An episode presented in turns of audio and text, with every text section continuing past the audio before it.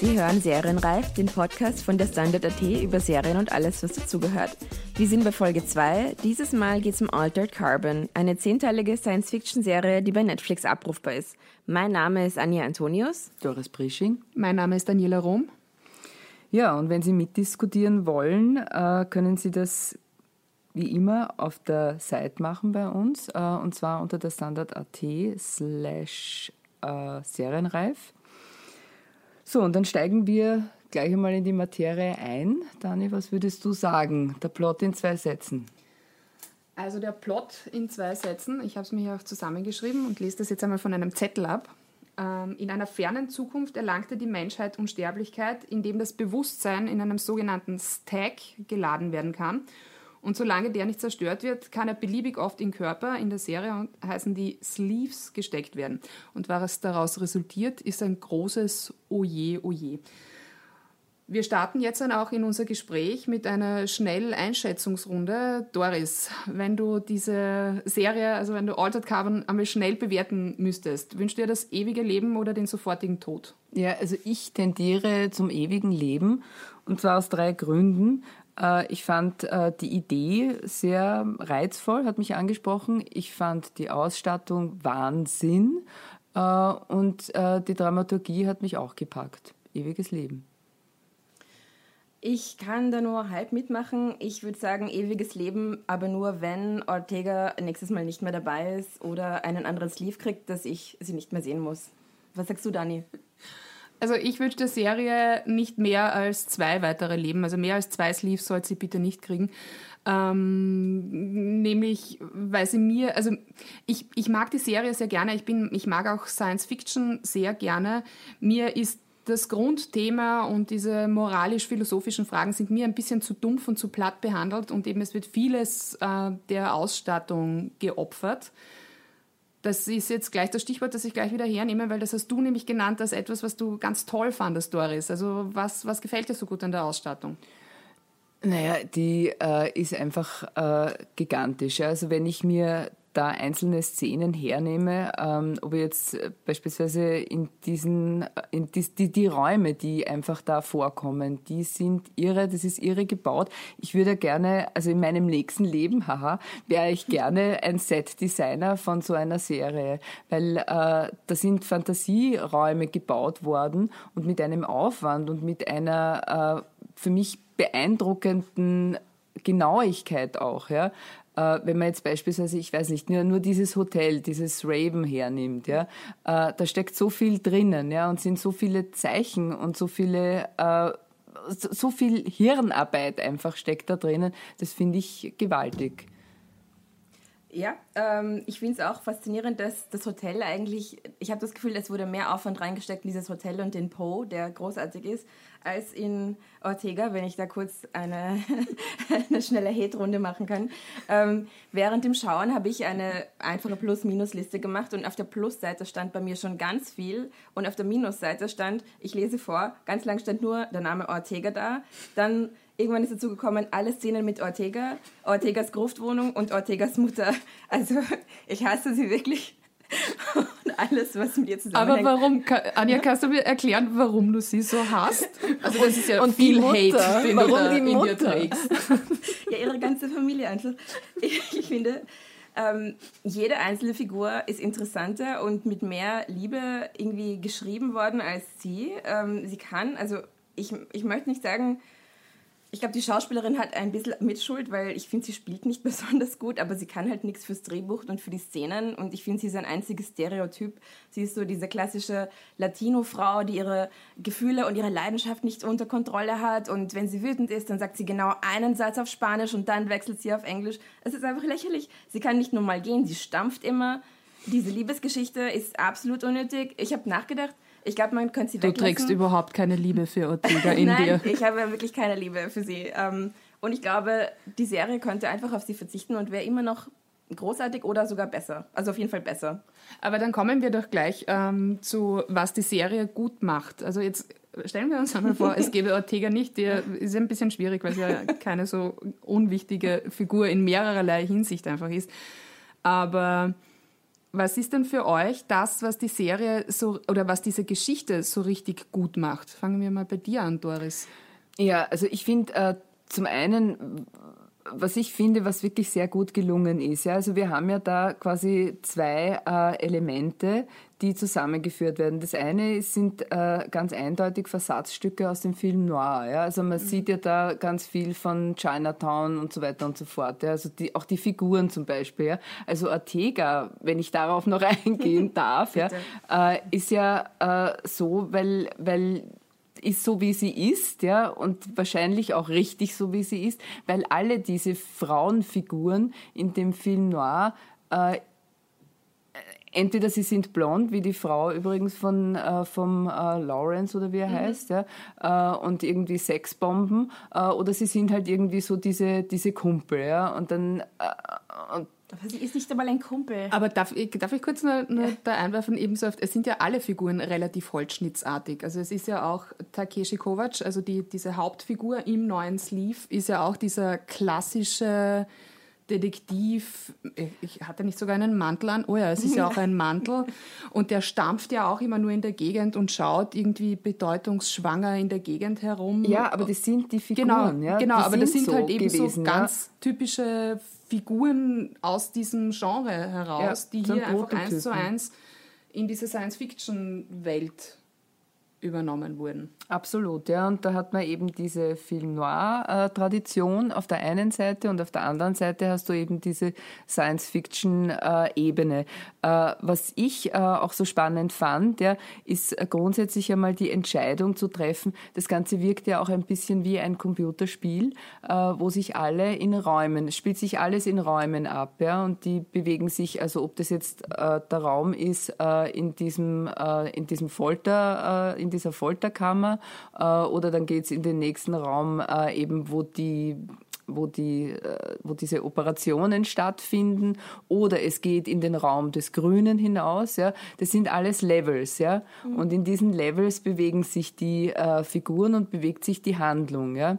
Und so wird sie vorangetrieben. Und das fand ich äh, wirklich, also es hat mich fasziniert. Ja. Also wie man sozusagen das konsequent weiter be, be, weiter treibt. Und dann sind mir die Figuren, diese, wie die Figuren gezeichnet sind, ja, ist für mich sekundär. Ja. Da geht's auch nicht um die, um die Figuren, man kann es einfordern, ja, aber ich finde nicht, dass es äh, jetzt so in erster Linie darum geht, sorgfältig äh, und glaubwürdig gezeichnete, gezeichnete Figuren zu haben. Ja. Ja, ich gebe dir recht. Ich weiß auch nicht warum, aber irgendwie hat sie mich immer aus den Szenen gerissen. Also, ich glaube, das hat was mit dir zu tun. Ja. Was kann es mit dir zu tun? Möglich. aber es ist mir egal. wir hören jetzt hier auf mit dem Anja-Shaming. ähm, ich möchte aber trotzdem noch einmal zurückkommen, weil wir sind jetzt ich habe ja eigentlich nach der Geschichte gefragt und es äh, ist aber wenig erstaunlich, dass wir trotzdem wieder quasi in die Ausstattung reingerutscht sind. Das ist ja zum Beispiel etwas, was ich der hm. Serie, mhm. obwohl ich sie mag, also ich fand sie gut und ich habe sie mir auch wirklich gern angesehen.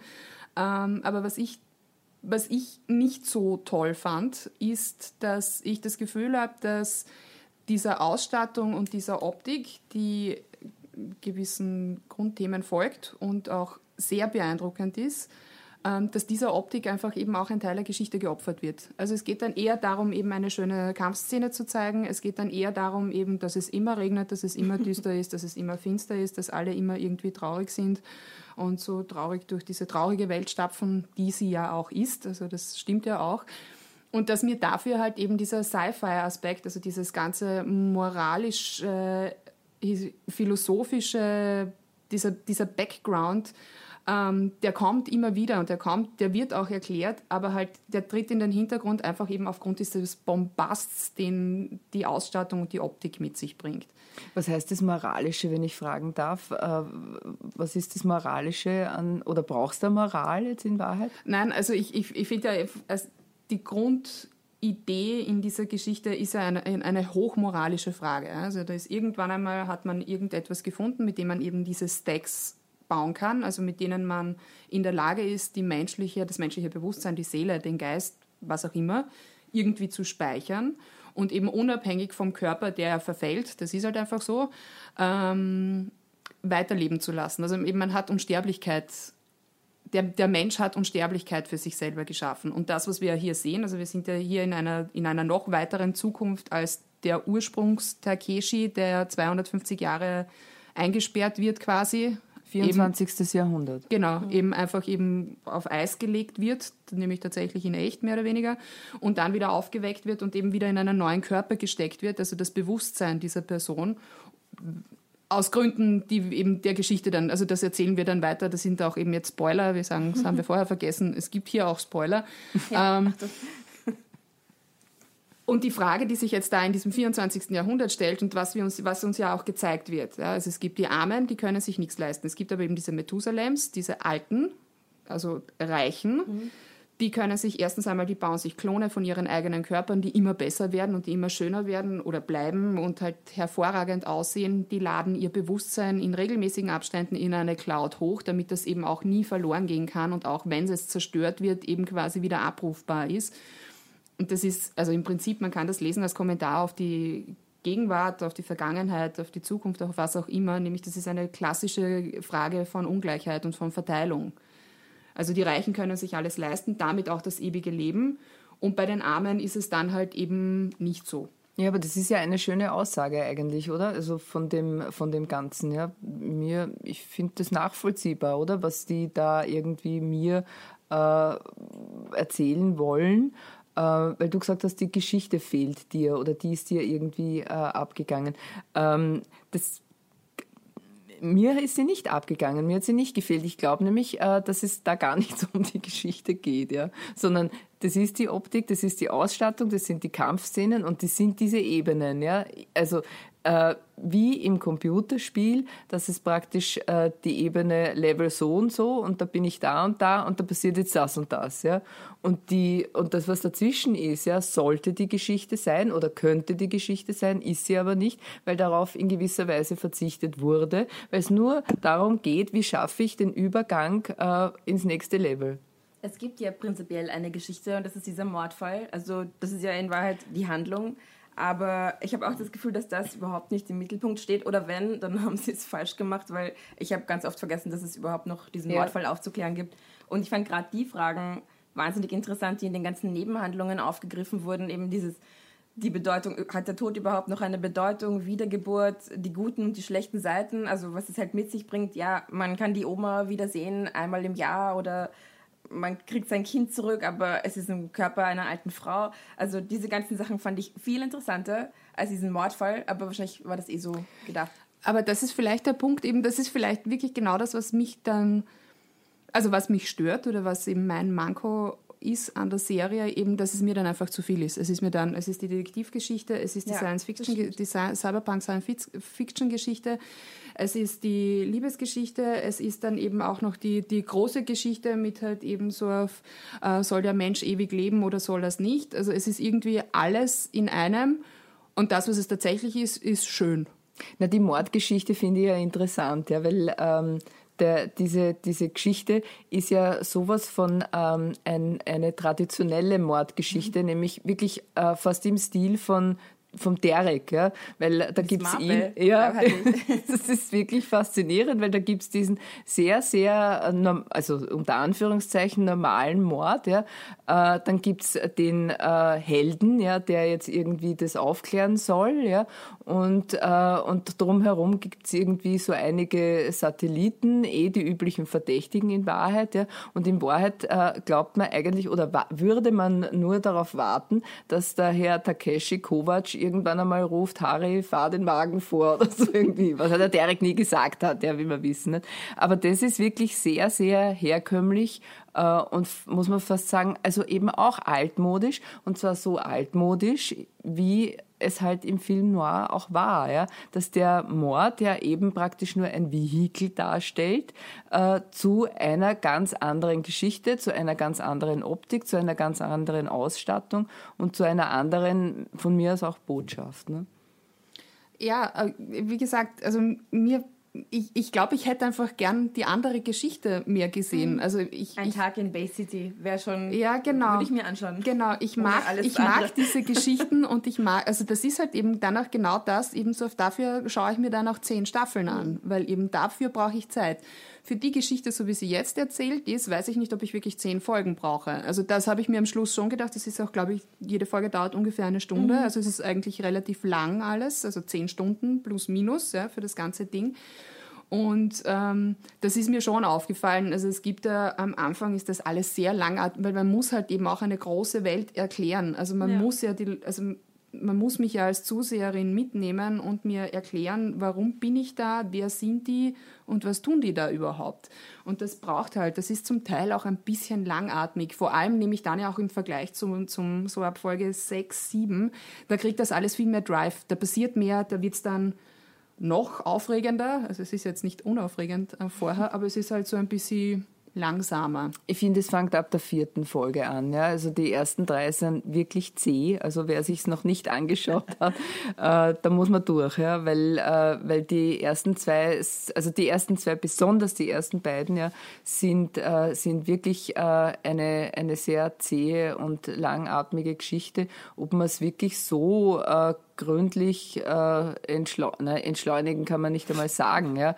Aber, äh, aber dass man das so äh, im Gleichklang praktisch des Dramas, des nicht enden wollenden Dramas und Traurigkeit oder so irgendwie machen hätte müssen, da bin mir, bin mir auch nicht sicher. Ja.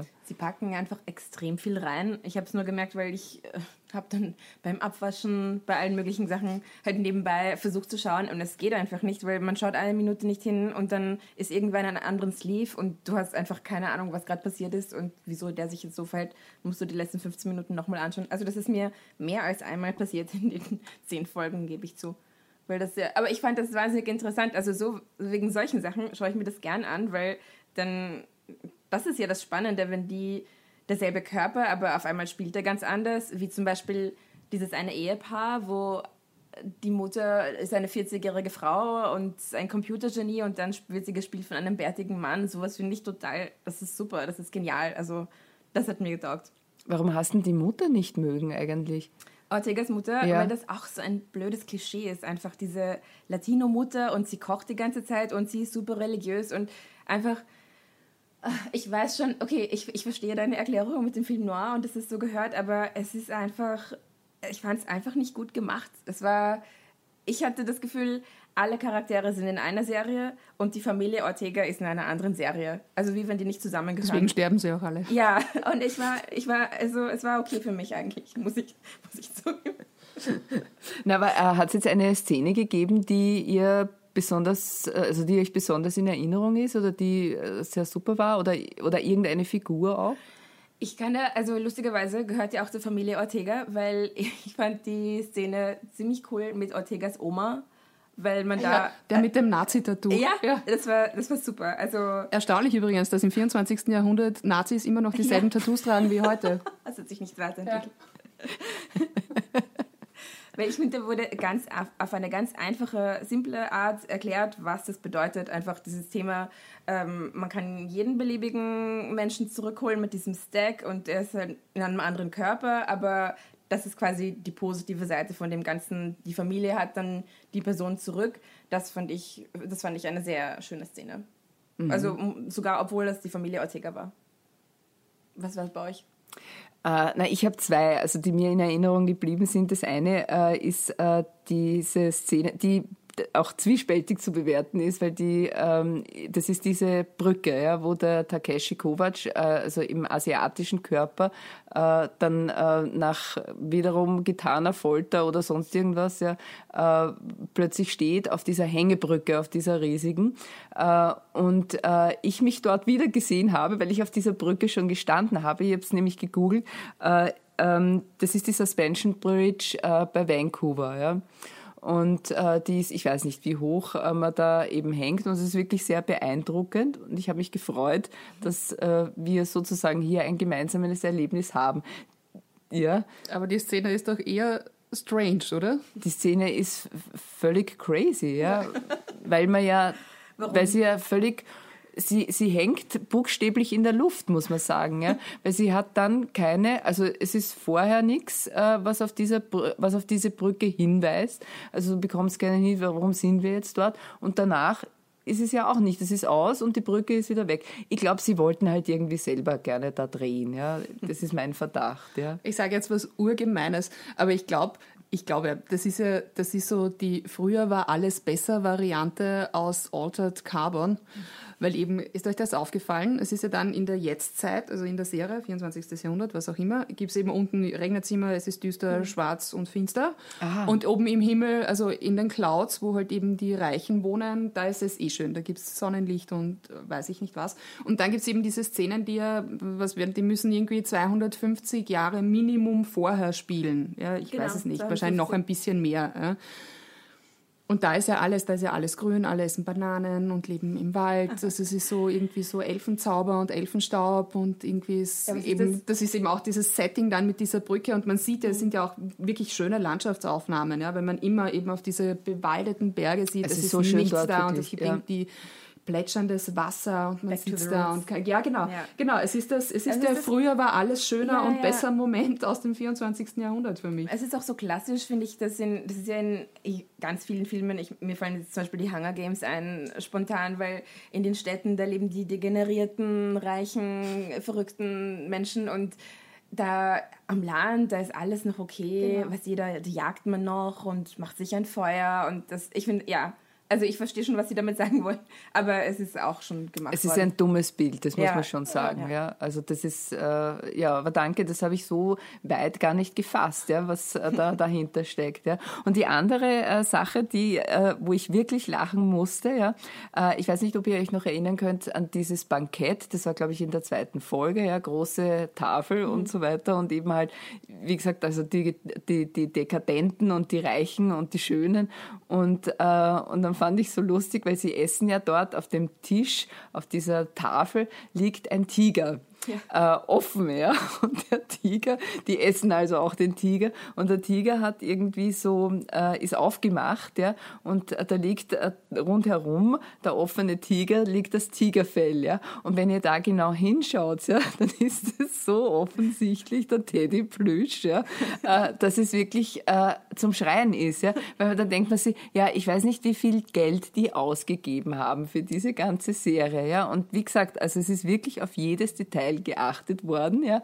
Aber dieser Teddy, ah, nein, nicht dieser Teddy, sondern dieser Tiger, das ist Teddy Plüsch, wie er im Buche steht, schaut billigst aus, ja. Und man sieht da irgendwie zweimal hin und mir ist das so ins Auge gestochen und das finde ich, äh, glaube ich, unvergesslich. Das Die bleibt mir nochmal anschauen. Ja.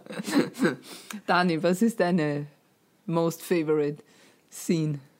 Uh, also da tue ich mir wirklich ein bisschen schwer. Das, was ich eine wirklich starke Szene fand, obwohl sie in der Früher war alles besser Welt stattfindet, ähm, ist die, äh, wo ähm, Quellcrest heißt sie, glaube mhm, ich. Äh, Takeshi erzählt, dass sie eigentlich die Erfinderin dieser Stacks ist. Ich komme ja immer wieder zurück, weil das ist die Geschichte, die ja. mich packt. Ja? Also diese, diese, diese dieser Entwurf einer Welt, in der sowas passiert.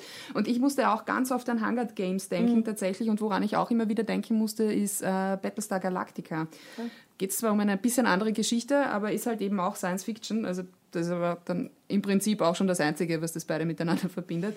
Aber eben an das musste ich eben auch denken und eben ich fand diese, diese Szene fand ich wirklich stark. Wahrscheinlich eben wegen dem Setting, weil da sitzen sie eben an diesem Ufer von diesem Fluss und Takeshi damals eben noch in, seiner Ursprungs, in seinem Ursprungsaussehen, schaut halt auch so ein bisschen belämmert rein, wahrscheinlich, weil er verliebt ist und auch noch total geflasht von dem Ding, was er da gerade hört. Und die fand ich, also die ist mir wirklich in Erinnerung geblieben, aber mehr auch nicht. Okay, naja, aber das ist ja schon mal was. ja, das ist mehr, als man genau. Ich würde jetzt durfte. überleiten zu einem Punkt, den wir in unseren Vorbereitungen ganz simpel und sonst genannt haben. Und ich würde mal sehen, was uns sonst noch alles aufgefallen ist, was jetzt vielleicht nicht direkt was mit der Geschichte zu tun hat oder mit der Ausstattung oder sonst irgendwas. Ich habe was, aber es ist Ausstattung, nämlich der Einhornrucksack. Ich liebe den Einhornrucksack. Der ist einfach, ich will eigentlich genau diesen Rucksack haben. Innen beleuchtet, außen ein rosa Einhorn. Das ist, also ich fand das einfach so super, dass dieser Typ einen Einhornrucksack hat. Und dass er einfach, dass er ihn hat bis zur letzten Folge, ja, hat mein Herz erwärmt. Also bei mir ist äh, äh, so, dass ich ähm, darauf hinweisen möchte, ja, äh, wer ihn nicht erkannt hat, der äh, Tag äh, ist der äh, republikanische Präsidentschaftskandidat aus äh, House of Cards. Joel Kinnaman heißt der Schauspieler. Ähm, und ähm, ja, wir sind jetzt nicht ganz einer Meinung, ob er, oder nee, wir sind, wir sind einer Meinung, aber wir sind nicht ganz sicher, ob er seine Sache gut macht oder nicht, Dani, oder? Nein, ich bin mir wirklich nicht sicher, weil ich, ich also er ist, Joel Kinnaman ist entweder der allerbeste Schauspieler, den ich jemals gesehen habe, oder der allerschlechteste. Es klingt nach einem, äh, äh, es klingt nach einem Paradox, ist es aber gar nicht, weil ebenso, ich habe mich gefragt, ebenso, spielt er jetzt diesen Takeshi Kovacs Stack, der in einem neuen Körper ist und ist einfach ebenso verwirrt mit seinem neuen Aussehen. Also er ist ja vorher Asiate, jetzt ist er ein blonder schwedischer Hühne. Also das ist schon ein Unterschied. Ähm, und spielt deswegen irgendwie so holzschnittartig, komisch, nicht besonders super. Oder er ist einfach der schlechteste Schauspieler der ganzen Welt und kann einfach gar nicht anders. Also ich, ich bin mir nicht, ob er, ob er der beste Schauspieler der ganzen Welt ist, aber ich glaube, wenn ich 250 Jahre auf Eis liege und dann in einem anderen Körper aufwache und dann muss ich einen Mord aufklären und ich habe eine nervige Kollegin am Hals, dann bin ich wahrscheinlich auch so wie er. Also ich glaube, Also du ist kein, tendierst dazu, dass es gut macht. ich glaube, er macht sehr gut. okay. Ja. Also das heißt, Dani, du wünschst ihm kein ewiges Leben und Anja, du eher schon, Ich kann würde man ihn- sagen. ja, ich würde noch eine, ein Sequel aushalten mit ihm. Also, aber ich glaube, wahrscheinlich sehen wir ihn in einem anderen Körper wieder, weil er musste den Körper zurückgeben. Achtung, Spoiler, nachträglich. Das Ja. wissen wir noch nicht, oder? naja, Ja. Aber der wurde doch hochgeladen, auch ein, es wurde doch auch ein Klon hergestellt, oder? Habe ich das falsch? der Klon ist gestorben. Na, dann Nein, das ist egal, ja. Ja, egal. Ich finde, er kann öfter mal was anziehen. Ja? Also ich äh, glaube, der verkühlt sich ständig, ja, weil er äh, immer mit nacktem Oberkörper durch die Gegend laufen muss. Aber ja? immerhin Aber hat das gehört auch dazu. Stimmt, Und ja. immerhin- Part of the game. Ja, eh. Eh, er- ja. Er hat wenigstens was an, im Gegensatz zu den sehr vielen Frauen, die einfach nackt herumlaufen, weil das macht man so im 24. Jahrhundert. Nackte Klone, nackte Ja. alle Frauen. Nein, das ist die Frauenbefreiung, kann Ja. man sagen. Weg mit dem Gewand. genau, weg mit den Kleidern. Ja. Das ist toll. Ich, ich freue mich schon aufs 24. Jahrhundert. Ich kann es auch kaum erwarten. Also ich habe auch noch ein und sonst. Und zwar, was mir aufgefallen ist und was mir wirklich auch sehr viel Freude bereitet hat, weil ich habe dann angefangen, auch Namen aufzuschreiben, weil ich es wirklich lustig fand. Unsere Hauptfigur heißt ja Takeshi Kovac, ist also eine asiatisch-slawische, woher auch immer, Mischung. Es gibt dann auch einen schönen Namen, ich, ich, ich- nerv euch jetzt nicht länger mit irgendwie einer ewigen Liste, aber schön fand ich Gottfried Saito. Finde ich großartig, also irgendwie deutsch-asiatisch. Und was mir auch noch aufgefallen ist, ebenso auf das kennt man auch aus anderen Science-Fiction-Serien, zum Teil auch aus Büchern, ebenso auf das Sprache, also keine Rolle spielt. Also es gibt diesen Jäger, den ähm, Ausbildner, Militär, genau, irgendwas, der fängt immer wieder mal einfach an, Deutsch zu sprechen, scheint offensichtlich niemanden zu stören, niemanden zu kümmern, alle verstehen es, alles ist gut. Der redet auch kein echtes Deutsch, also der redet American so wie Deutsch. Amerikaner Ja. glauben, dass man Deutsch spricht. Äh, aber das fand ich lustig und das geht mir zum Beispiel ab. Da hätte ich irgendwie hätte ich gern irgendwann einmal eine Erklärung gehabt. Vielleicht kam sie auch und ich habe sie einfach nur nicht gesehen. Aber das sind genau die Punkte, da würde ich gern mehr wissen.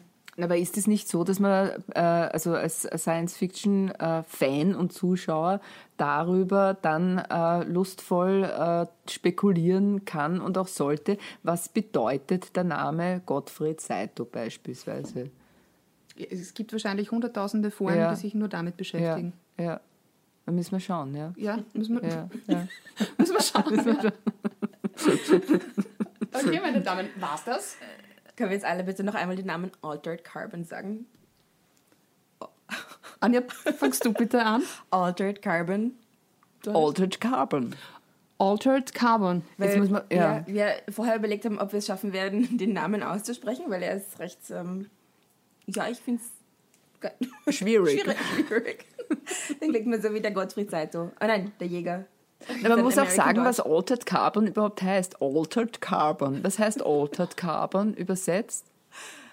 Modifizierter Kohlenstoff. Wahnsinn. Ja, Und was ist das? die Veränderung der der Substanz, Das- der ja, Substanz ja, des genau. Organismus, ne? Genau. also Unsterblichkeit quasi. Ja. So, und jetzt noch die Frage, war es das? Äh, oder haben wir noch was zu sagen? Ich, also wenn es irgendwie noch so ging, ich hatte, nachdem ich die zehn Folgen gebinged habe aus Zeitdruck, ähm, danach ganz stark das Bedürfnis, ein bisschen zu lachen und darum habe ich ein bisschen Santa Clarita's Diet, die dritte Staffel geschaut und ich kann es empfehlen, es ist wirklich großartig, wenn man ein bisschen lachen will und netten Leuten beim Menschenessen zuschauen will. Ich habe auch noch was, äh, war es das. Äh, und zwar der Name Takeshi äh, ähm, löst bei mir eine unmittelbare Reaktion aus, ja, nämlich auf äh, Takeshi Kitano, großartiger. Na, Ich war ganz woanders. Nein, nein, nein, nein. Also ich bin bei ihm, ja, und äh, der hat in den 90er Jahren, Entschuldigung, mich jetzt nicht schlagen, wenn es nicht ganz, äh, aber gefühlt, glaube ich, war es in den 90er Jahren, gab es die äh, japanische Serie Takeshis Castle. Da bin ich zu Hause. An das Genau. musste ich auch denken. Ja. Ja. Und äh, es hat vielleicht auch ein bisschen mit der Serie zu tun auch, ja, eben diese Ebenen und diese äh, Spiele, die die da machen müssen, die ja wirklich äh, so halsbrecherisch waren. Und äh, witzigerweise, äh, und das ist der Tipp, äh, da gibt es jetzt neue Folgen. Von Takeshis Ta- Castle. Ja, ja. Wirklich? Ja, gibt neue Folgen. Wo? Ähm, irgendwo. Na, Okay, aber ich weiß nicht, die kommen jetzt oder, aber es kommen neue Folgen. Das habe ich irgendwo gelesen. Einen Text zu Altered Carbon gibt's auf der Standard.at. Das war's für heute von Serienreif. Wir wünschen Ihnen alles Gute und frohes Schauen. Worüber werden wir eigentlich das nächste Mal sprechen? Ich glaube, da geht's um Westworld. Ich bin eh schon am Schauen. Wie gefällt's dir bis jetzt? Ich mag sie total gern. Ich schlafe immer ein dabei. Wirklich? Ja.